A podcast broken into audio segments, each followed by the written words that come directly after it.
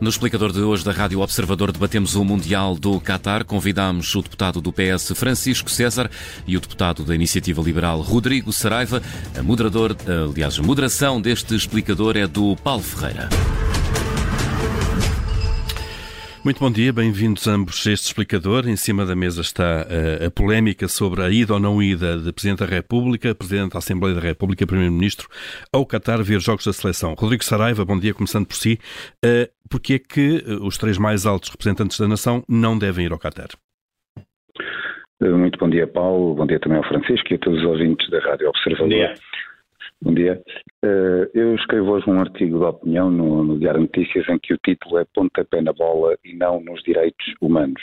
E quando estamos a falar dos mais altos representantes de um país e, sobretudo, de um país assente nos valores das democracias liberais, do Estado de Direito e do respeito pelos direitos humanos, não, e nosso entendimento é que os mais altos representantes de Portugal não podem ir em determinados momentos, a alguns países fazer uma validação de regimes que são autocráticos ou regimes que não respeitam eh, os direitos humanos. Porque aquilo que está em causa neste, na realização deste campeonato do mundo não é aquilo que são normalmente os objetivos que estão pela realização de um campeonato do mundo, ou pelo desenvolvimento do desporto em termos locais ou regionais, eh, ou por uma questão de promoção turística, como o país onde ocorre o Mundial, ser para promover turisticamente o país. O que está aqui em causa com a realização deste campeonato do mundo é uma ferramenta de geopolítica para que o regime do Qatar consiga uma validação internacional. E, portanto, a presença do Presidente da República ou da segunda figura de Estado, que é o Presidente da Assembleia da República, ou de um Primeiro-Ministro, a presença deles no Qatar neste momento seria estar a fazer essa validação de um regime que não respeita os direitos humanos. A Por isso clara, que não devem ir. A posição clara, Francisco César, bom dia, bem-vindo também. Faço-lhe bom dia, pergunta, bom dia, Rodrigo. Obrigado. A, a, pergunta simétrica, porque é que o Presidente da República, Presidente da Assembleia da República e Primeiro-Ministro devem ir ao Qatar? Talvez devemos começar pelo início. Não é da responsabilidade do Estado português, como é óbvio, que coube a escolha da Organização Mundial de Futebol no Qatar.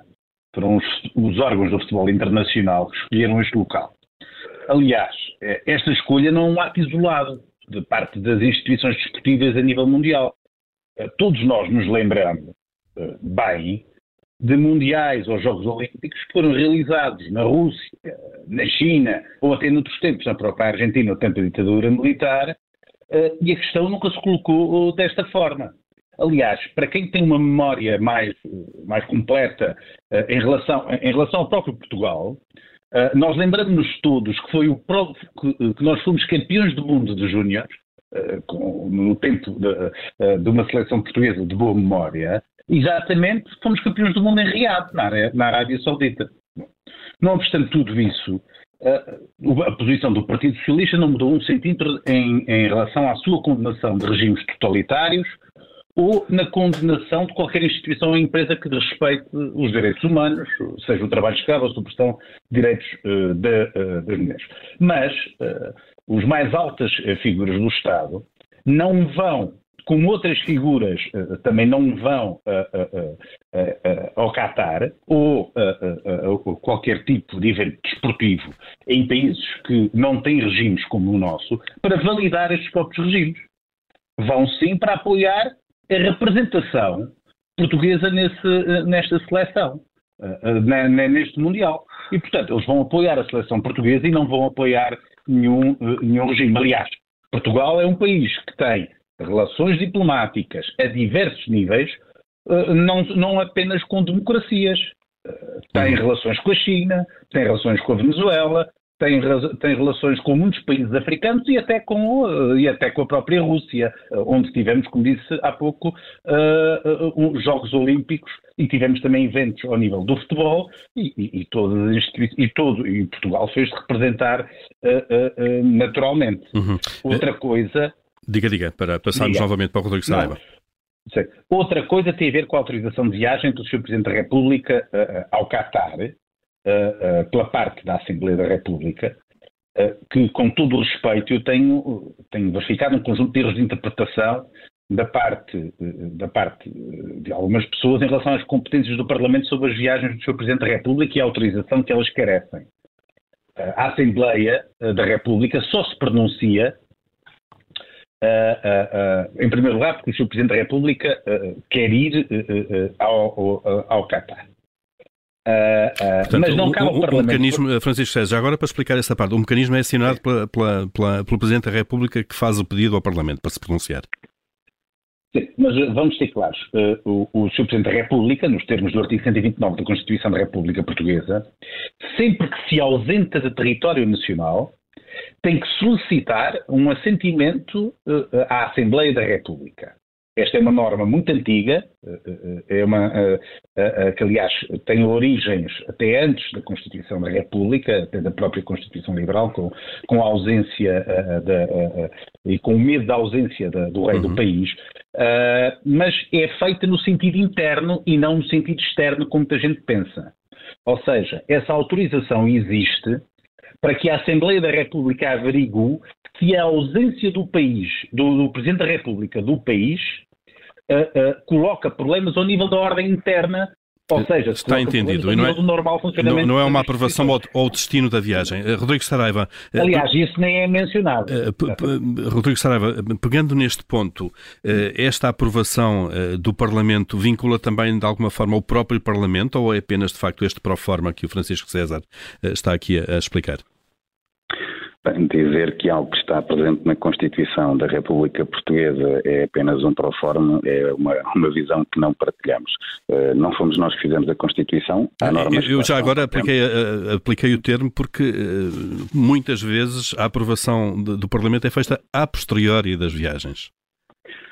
Sim, aconteceu, nos últimos meses aconteceu isso duas vezes e esperemos que já, já, já da última vez eh, informámos o Sr. Presidente da Assembleia da República que esperávamos que isso não voltasse a acontecer e por isso é que muito provavelmente, foi, muito provavelmente foi marcado a correr hoje uma reunião da Comissão de Negócios Estrangeiros porque isso iria voltar a acontecer e desta vez estão a ver se, se não volta a acontecer.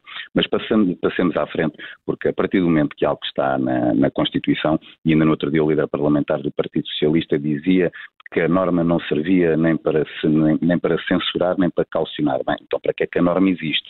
Mas a partir do momento que existe um quadro constitucional e legal e, uh, e o Sr. Presidente da e. Presidente da República precisa da autorização do, do, Parlamento para se ausentar do país, explicando qual é a viagem que está em causa, os partidos que estão representados na Assembleia da República têm que dar a sua opinião. E nós temos sido muito coerentes com a nossa posição relativamente a essas viagens. Por isso é que recentemente votámos contra as viagens do Sr. Presidente da República a Angola, porque ele, a sua presença na tomada de posse do novo Presidente, eh, do, da reeleição do Presidente angolano, serve para, o, exatamente pela mesma razão que achamos que não deve ir eh, ao Qatar, porque está a validar um regime que não respeita direitos humanos, um regime que é autocrático.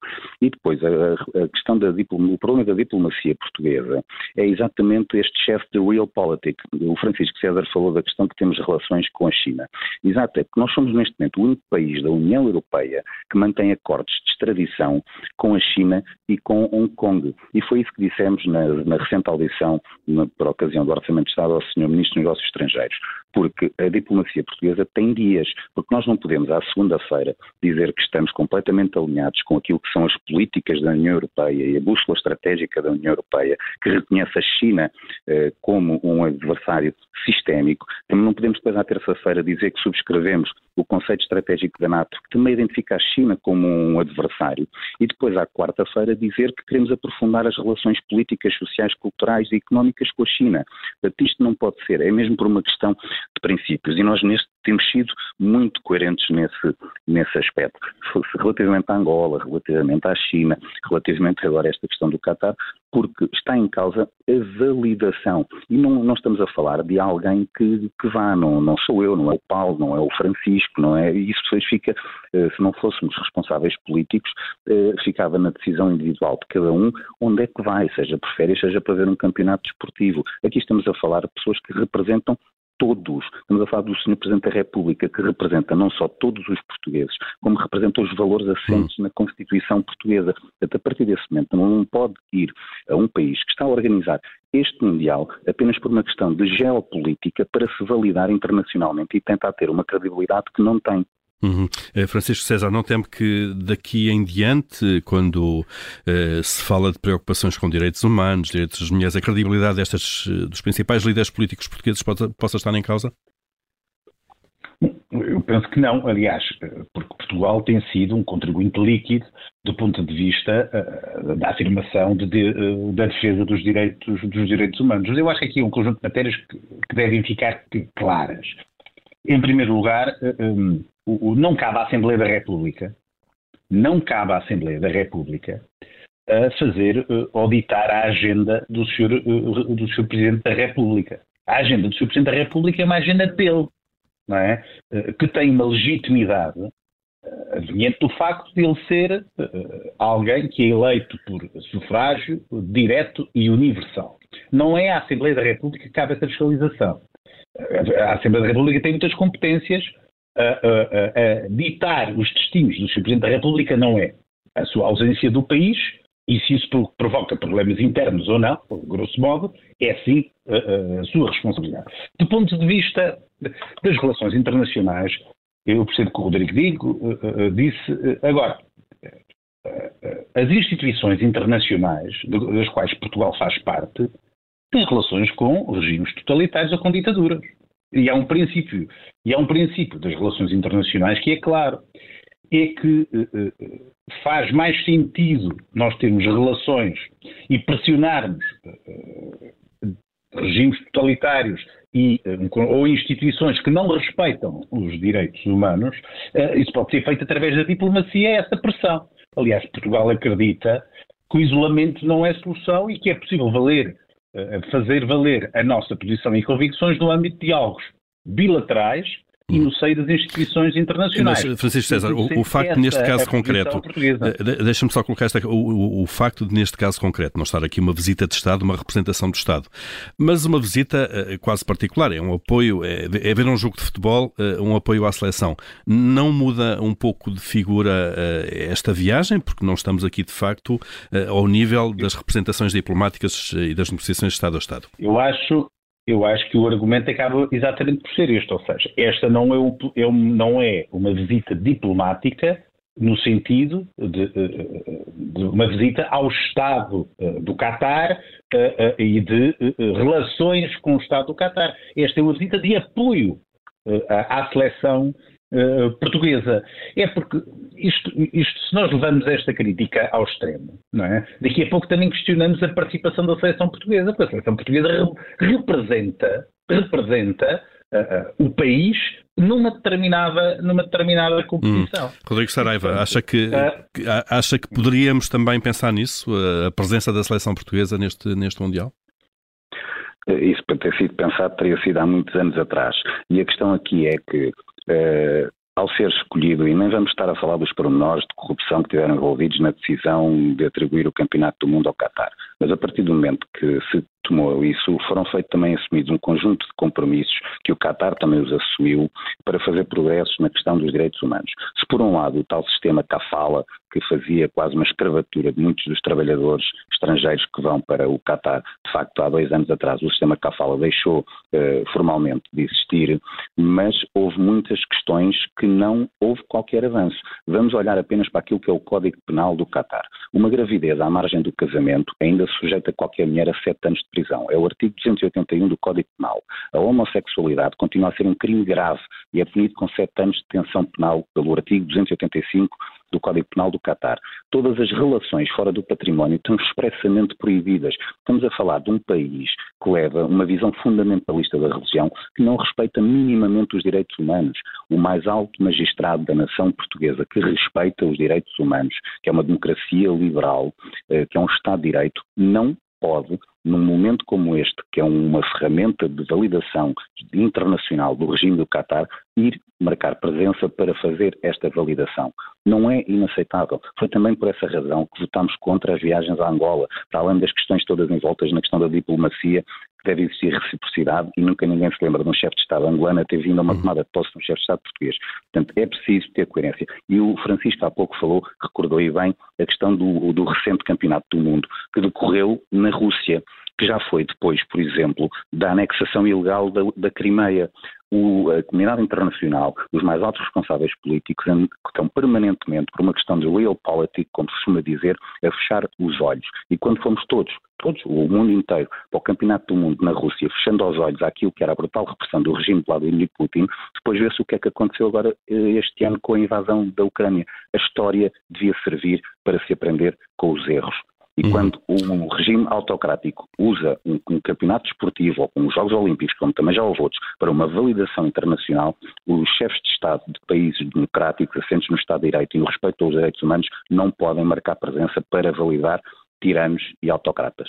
Eh, Francisco César, mesmo para fechar este explicador, acha que de facto devemos olhar para trás e mudar para o futuro a forma como olhamos para estes eh, eventos eh, desportivos ou que o registro que temos tido até agora deverá continuar? Não. Eu acho que, sobretudo, a escolha de, desses locais devem ser, devem, devem ter outros critérios. Aquilo que nós já percebemos é que, infelizmente, as, as várias instituições desportivas uh, muitas vezes não olham para essas questões que são fundamentais na escolha dos locais. quando nós falamos da China, quando nós falamos da Rússia, quando falamos de vários países que não respeitam a, a, democracia e que utilizam exatamente esses eventos desportivos para, para a sua validação, esse critério deve ser visto à partida, na escolha do local. Agora, nós não podemos é depois colocar a ida de quem vai apoiar as suas seleções, ou seja, de quem vai apoiar o seu próprio país, como uma validação de um determinado regime.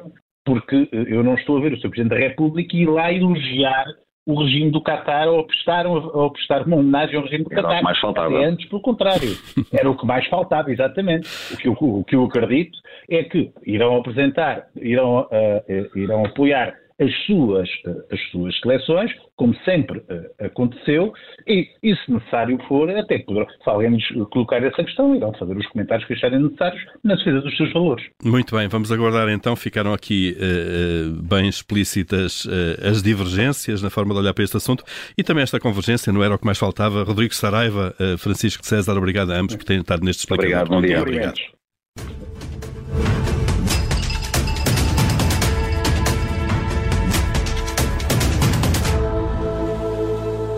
E depois do explicador e antes do gabinete de guerra, a síntese das nove e meia.